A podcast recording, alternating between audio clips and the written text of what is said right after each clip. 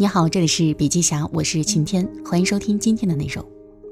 学习了很长时间，效果却很差，这是为什么呢？答案是因为你没有掌握适合自己的学习方法。想要优化学习方法，必须了解大脑运作的基本原理，然后投其所好，制定相应的学习策略。所以，首先第一个，你可以变化学习环境，增强记忆的法宝。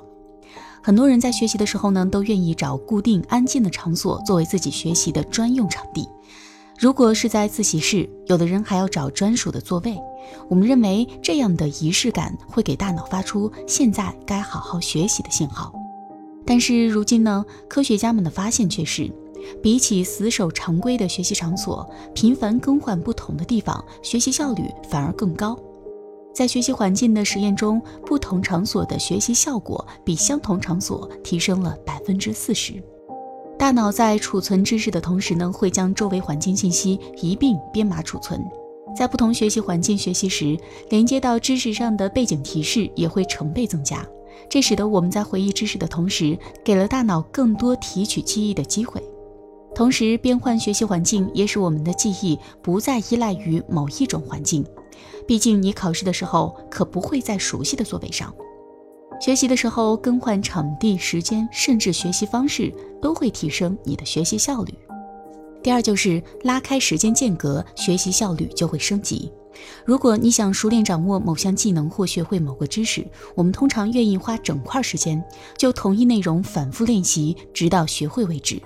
我们都知道一口不能吃个胖子，在学习上却偏偏要反其道而行。在记忆科学中，有一个简单易行又效率更高的学习方法，就是分散式学习。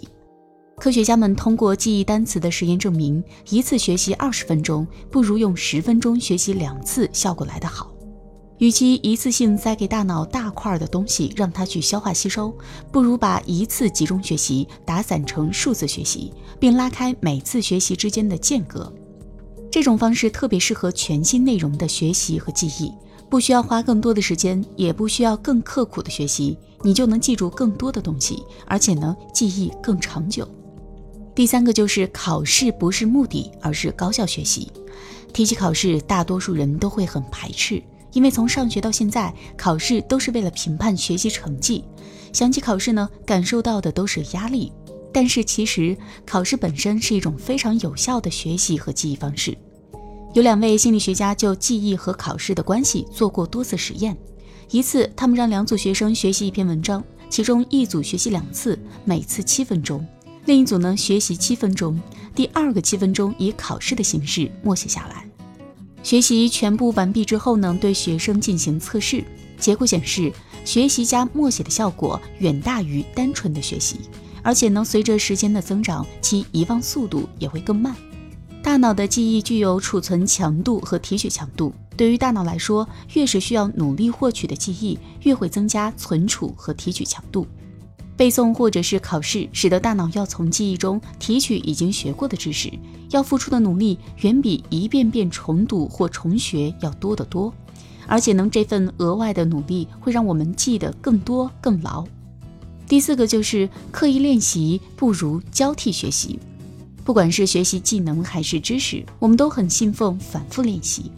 过去呢，科学家们对练习的看法跟我们一样，越多越好，甚至还量化出了时间量。而如今呢，很多科学实验证明，比起反复练习，交替学习效果更好。心理学家罗勒做过这样一个实验，他召集二十四名小学生学习计算棱柱体的面、棱、顶点和转角数量，其中的一组是集中学习。顺序练习面、棱、顶点和转角习题，另一组呢也练习了相同的次数，只不过随机而无序的做题。第二天，所有孩子都测试了四种题目，各一道。结果呢，交替学习那一组的孩子比另一组要高出一大截，百分之七十七与百分之三十八的差距。科学家发现，学习时把不同的物件、技巧、概念穿插到一起来练习。经过一段时间的积累之后，不但能使我们更清晰地了解每一项之间的不同之处，还能使我们更彻底地掌握好每一项内容。交替学习看来不仅适用于数学，也适用于几乎任何课题或是技巧的学习。最后一点呢，就是分心不是敌人，而是解决难题的契机。在如今这个信息纷杂的世界，微信、游戏、推送这些都在打扰我们的学习。对于电子媒体的痴迷而造成的学习上的分心，确实是令人担忧的。然而，科学的新发现告诉我们，当我们被卡在某道难题上，当我们的思路被捆住了手脚，适当的让自己分分心，是件十分有益的事情。解决难题的顿悟时刻，往往会在大脑离线后意外的出现。而如何制造顿悟时刻呢？科学家们发现，放下难题的孵化阶段至关重要。这个阶段休息时间长的比短的效果更好。玩电子游戏跟读书效果差不多，写作对某些类别的难题解答有一定的帮助，比如说空间类谜题。研究顿悟的科学家告诉我们，不必为此感到羞愧。实在做不下去的时候呢，休息一下，很多时候呢都能有助于我们最终解决问题。好了，今天的内容分享就到这里，感谢收听，我们明天见。